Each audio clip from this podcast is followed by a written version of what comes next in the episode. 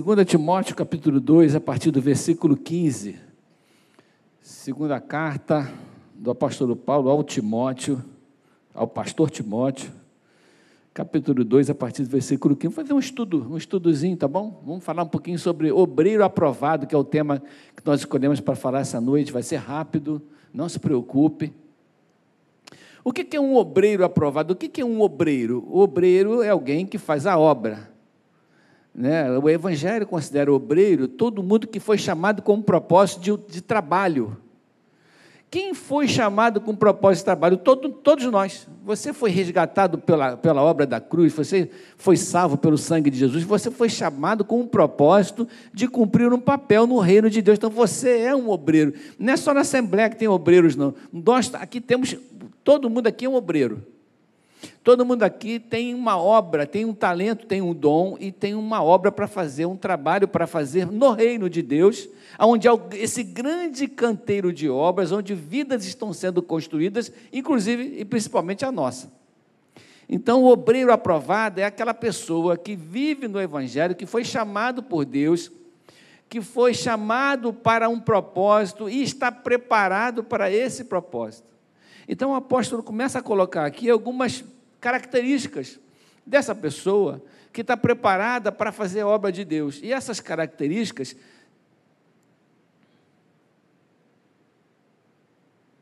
essa característica do obreiro preparado, né, desse, desse homem que está preparado, esse obreiro que não tem de que se envergonhar, que é aprovado por Deus, essas características são listadas aqui para que a gente possa ver e se nós estamos preparados como, como, como é, é requerido daquele que é chamado pelo Senhor. E ele começa dizendo assim: procura apresentar-te a Deus aprovado, como obreiro que não tem de que se envergonhar. Então já começa a colocar uma responsabilidade moral e espiritual na vida daquele que se considera ou é considerado obreiro, sendo que o obreiro somos todos nós. Nós estamos lendo em 2 Timóteo 15, 2 Timóteo 2, a partir do versículo 15. Procura apresentar-te a Deus aprovado, como obreiro que não tem de que se envergonhar, ou seja, alguém que é moralmente, alguém que, que vive um testemunho que é digno de honra. É, é ele é um vaso de honra. O testemunho que ele vive, a vida que ele vive, é uma vida séria, uma vida correta, uma vida que demonstra a fé que ele tem no coração e que maneja bem a palavra da verdade, ou seja, que é alguém que conhece as, a, a, palavra de Deus, alguém que conhece os, o, os mandamentos de Deus e aquilo que baseia a sua fé.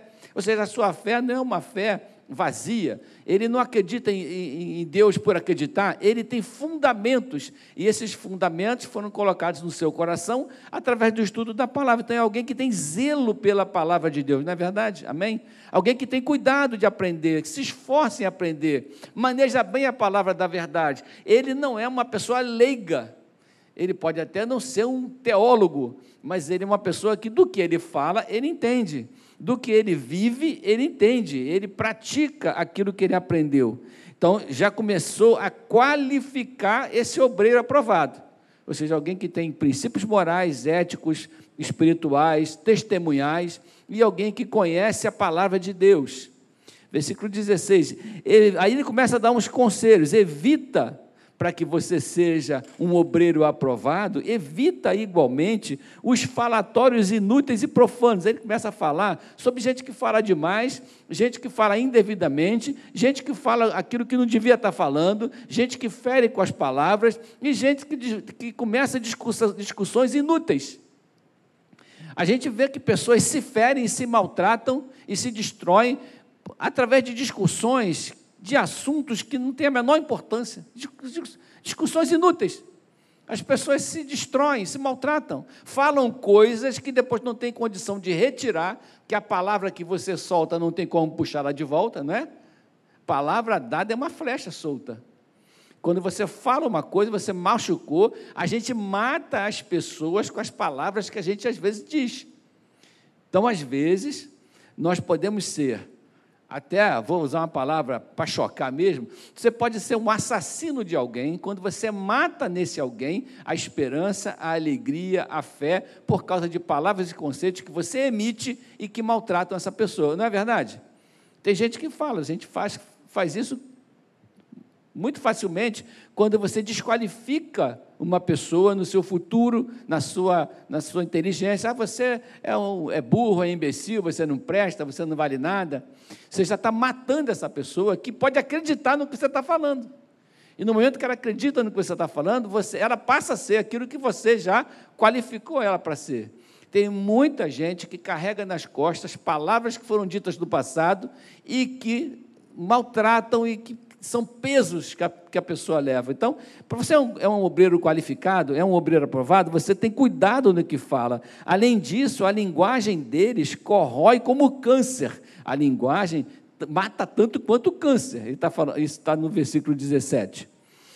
Entre os quais se inclui Himeneu e Fileto. Aí ele dá o nome de duas pessoas que ele acha, que ele entende que tem essa característica ruim, de falar besteira demais.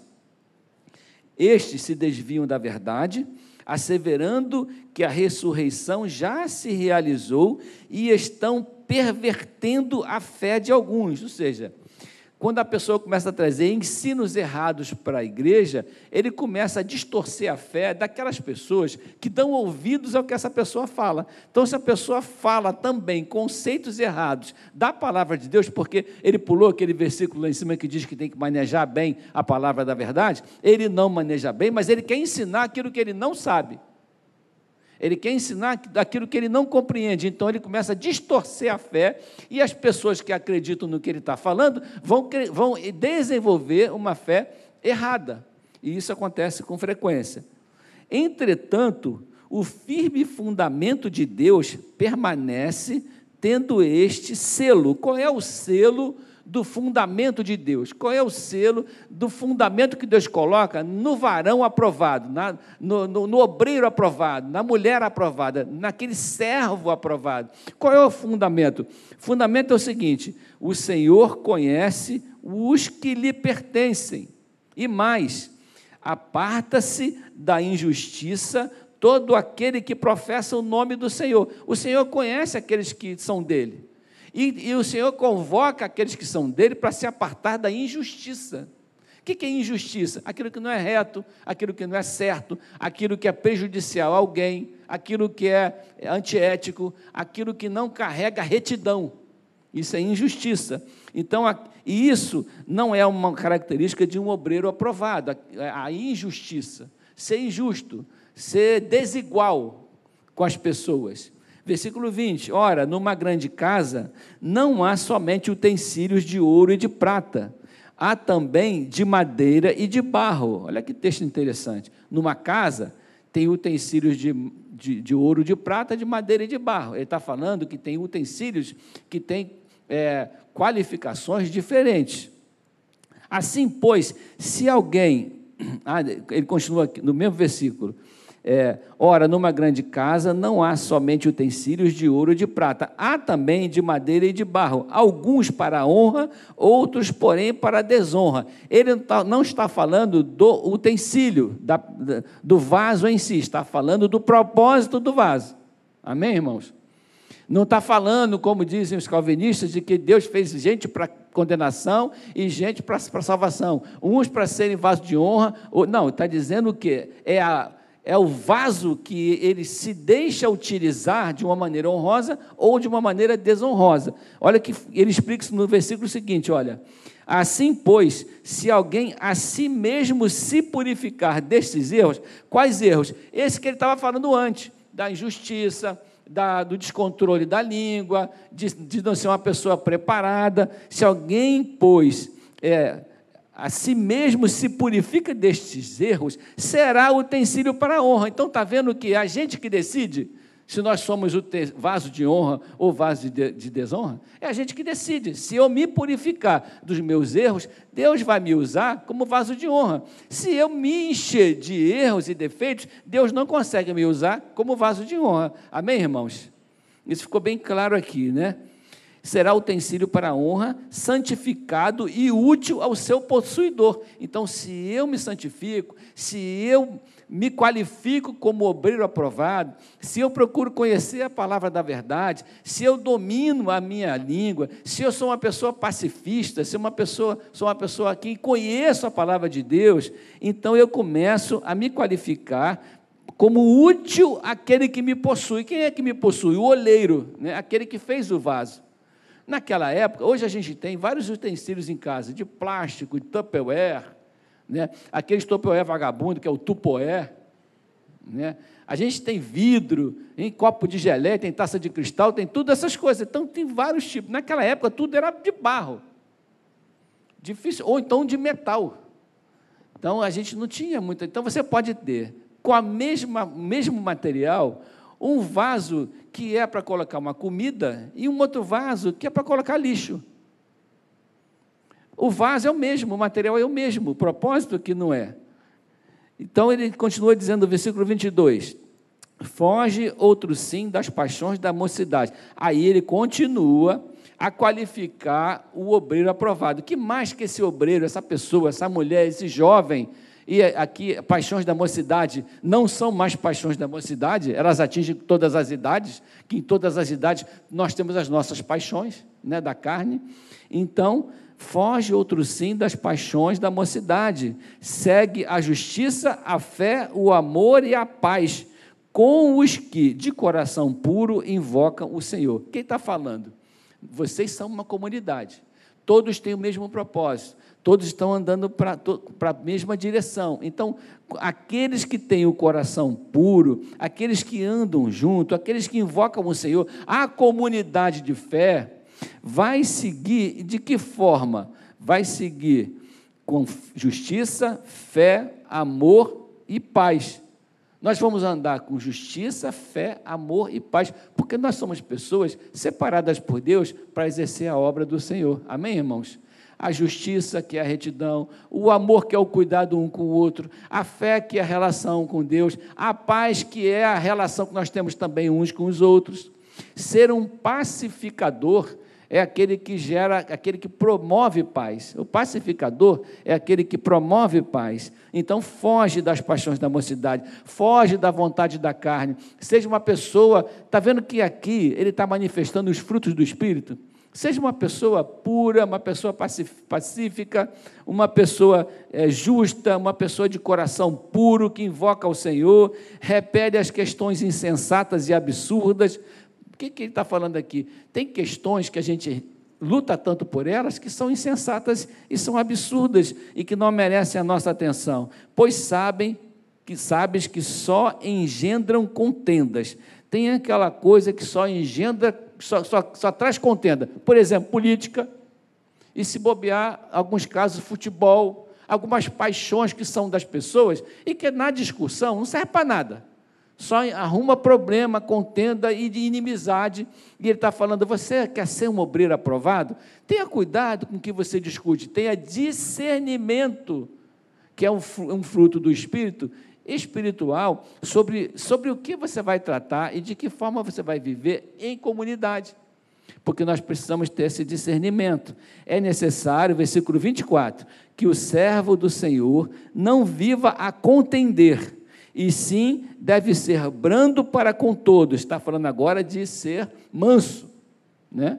Ter ser brando para com todos, apto para instruir, paciente, disciplinado com mansidão, os disciplinando com mansidão os que se opõem, na expectativa de que Deus lhes conceda não só o arrependimento para conhecerem plenamente a verdade, mas também o retorno à sensatez. Olha que legal. Quando a gente está lidando com pessoas que estão equivocadas, mas a gente é manso, mas a gente é amoroso, mas nós somos cuidadosos, nós vamos trabalhar para que essa pessoa se arrependa do que está falando, mude de pensamento, para que essa pessoa seja tratada e conheça plenamente a verdade e retorne à sensatez.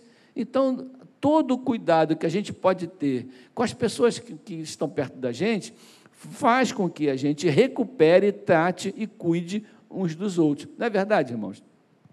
A gente vê isso em casa, né? Tem certas coisas que acontecem em casa que, se a gente deixar, vira um problema sério.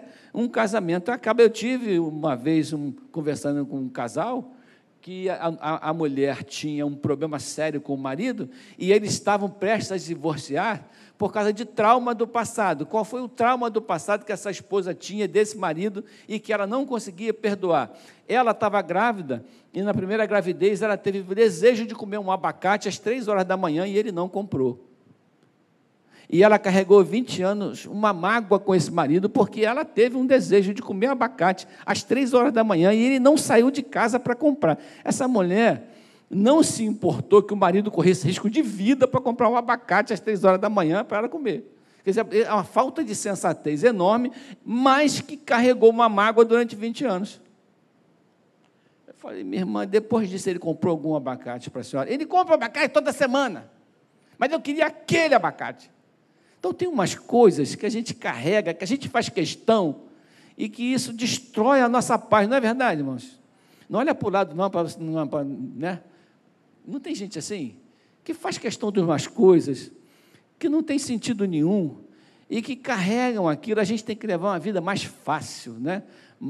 Você quer ser um obreiro aprovado? Seja uma pessoa fácil, de fácil lidar de fácil entendimento, que usa a sabedoria para ser pacifista, pacificador, que usa a sabedoria para tratar, para cuidar, para fazer com que o outro chegue à sensatez. Senão, o casamento não dura, senão, a relação pai e filho não dura, tudo na nossa vida se desmorona, porque a gente deixa de ser é, sensato. Então, ser um obreiro aprovado na casa de Deus nos credencia também a sermos maridos e esposas abençoados, pais abençoados, funcionários abençoados, patrões abençoados, nos credencia para viver uma vida sensata e abençoada. Então, ser aprovado no reino é ser aprovado na vida. Amém? Então você vê, às vezes, uma pessoa que tem um monte de dons na igreja, mas que tem uma vida totalmente destruída, porque aquilo que ela pratica na igreja, ela não consegue levar para a vida dela. É, são coisas que têm que ser conceitos que a gente vive e pratica corretamente. Então, versículo 26, mas traga essa pessoa a sensatez, livrando-se ele dos laços do diabo. Por quê? Porque o diabo aproveita os nossos momentos de insensatez, as nossas paixões da carne, aquilo que a gente não pensa direito no que está fazendo, o diabo aproveita para colocar casca de banana para a gente escorregar nela. E a gente escorrega nas coisas que a gente não está prestando atenção. A gente tropeça nas coisas que a gente não está olhando direito. E o diabo se aproveita da nossa é, cegueira transitória, da, nossa, da, da, nuvem que está sobre os nossos olhos, por causa do abacate da vida, né? e coloca uma casca de banana e o meu casamento acaba. E o meu filho não fala mais comigo. E a minha vida financeira vai para o beleléu, eu perco meu emprego, meu patrão não me aguenta mais. Os meus colegas de trabalho não confiam em mim. Eu sou uma pessoa não confiável, sou uma pessoa que ninguém quer ficar perto. Então, ser um obreiro aprovado é ser uma pessoa confiável. Vamos repetir isso? Ser um obreiro aprovado é ser uma pessoa confiável. Que ninguém desconfia do que você fala, amém, irmãos? Que ninguém tem dúvidas sobre a tua palavra dada. Isso não quer dizer que você tem que ser sisudo, sério, brabo. Não, você pode ser uma pessoa simpática, alegre, mas confiável. Você pode ser uma pessoa simples, mas confiável. Você pode ser uma pessoa erudita, mas confiável. Também o fato da pessoa ser erudita, falar difícil, não quer dizer que ela seja confiável. Né? Quer dizer que ela tem um pouco mais de instrução, mas ela pode ser um bandido. E você tem uma pessoa simples que é confiável, porque não tem a ver com cultura, tem a ver com princípios. Então a gente precisa viver uma vida em que as pessoas olhem para nós como referência. No dia que uma pessoa desejar ser parecida com você, você é um varão, um obreiro preparado. Amém, irmãos? No dia que você quiser, uma pessoa quiser ser parecida aqui, a pessoa que honra, você escutar uma pessoa falar, não, teu filho falar, pai, eu queria ser igual ao senhor. Mãe, eu queria ser igual à senhora. Se é que eles falam isso, né, senhor e senhora hoje, que a gente nem sabe mais como é que está, né? Mas os meus filhos falam assim. Eu exigi que eles falassem, eles falam. É uma questão de costume também. Isso está acabando hoje, né? Mas, é, eu, abrindo um parênteses, eu nem gosto de chamar Deus de você. A gente tem umas canções que chama Deus de você. Posso ser sincero, eu não gosto, irmãos. Eu acho que Deus é Deus. Ele é nosso Senhor. A gente não tem essa moral para chamar Deus de você, não. É uma coisa jovem, moderninha, mas eu, eu não gosto. Eu acho que, que o Senhor, Ele está acima da gente. Né? Eu acho que certas intimidades a gente tem que. Intimidade com Deus não é chamar de você, intimidade com Deus é ter comunhão com o Espírito Santo. Né? Que senão a gente começa a perder um pouco essa noção de, de sabe, de servo de Deus, de reino. A gente fala que Deus está está próximo. Nas, se não me engano, é nas crônicas de Nárnia, que a gente vê um, um, tem um episódio que tem assim um leão brincando com uma criancinha. Eu não sei se é nesse livro, mas é, um, é, é, mas é desse autor. Tem um leão brincando com a criancinha. Alguém pergunta assim: esse leão é manso, né? Ele brinca com a criança, ele é manso. Aí alguém responde: ele é manso, mas ele é um leão. Ele é manso, mas ele continua sendo um leão. Então Deus, ele, ele, ele é respeitoso, ele é respeitável. Deus está na posição dele de Deus. E nós precisamos ser respeitosos e respeitáveis, porque nós representamos esse mesmo Deus. Ser um obreiro aprovado é ser alguém que se possa confiar, assim como Deus é confiável. É ser alguém que se possa imitar, assim como Deus é imitável. É ser alguém que, que se possa acreditar, assim como Deus é crível. Olha só que responsabilidade, irmãos. E aí ficou essa bomba no colo de vocês aí, para vocês dizerem para você mesmo se vocês são obreiros confiáveis e aprovados pelo Senhor. Nós precisamos crescer, irmãos, todos os dias um pouquinho, né? Todos nós precisamos melhorar um pouquinho todo dia. E que Deus abençoe muito a sua vida. Que você, na, na expectativa desse ano aí de 2024 que está chegando, né? Nós somos aqueles que sobrevivemos a uma pandemia e perdemos muitas pessoas que amamos. Mas se nós estamos aqui, é porque Deus ainda espera que nós sejamos pessoas confiáveis, aprovadas e que façam aquilo que Ele colocou nas nossas mãos para fazer. Amém, irmãos? Fique de pé comigo, vamos orar. Vamos colocar isso diante do Senhor para terminar a nossa reunião. Vamos colocar diante dele. Eu acho que isso aí todos nós precisamos, né? Todos nós precisamos de que o Espírito Santo retire algumas coisas de nós que não presta e coloque algumas coisas em nós que a gente precisa e que está faltando. Então nós estamos em construção né? Fala para esse irmão do lado assim, você está em construção. Irmã Edna, a senhora está em construção, tá bom? A senhora já está quase pronta. Eu estou muito faltando, mas a irmã Edna está quase tá pronta já. Ô Wagner, tu está em construção, valeu? Querida, Deus te abençoe, você está em construção, tá bom? Amém. Graças. Pai, nós estamos todos em construção, Senhor. Obrigado por esse tempo de comunhão que nós estamos aqui glorificando o teu nome, estamos aprendendo da tua palavra com essa palavra simples, mas que fala muito ao nosso coração sobre nossa responsabilidade de servos.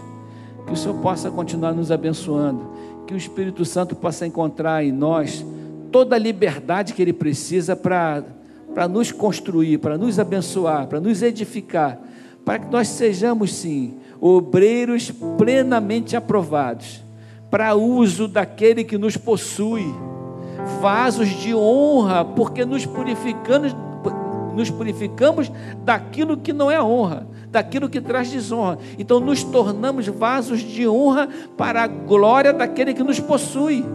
Então, Senhor, fica à vontade para nos transformar, para nos limpar, para nos purificar, Senhor, para que nós possamos cumprir o nosso propósito aqui nesse mundo, nesse, né, no reino de Deus, que foi o, o Senhor que preparou para nós, foi o Senhor que construiu, Senhor, tudo isso para nós, que o Senhor possa também fazer um bom uso da nossa vida. Nós oramos em nome de Jesus.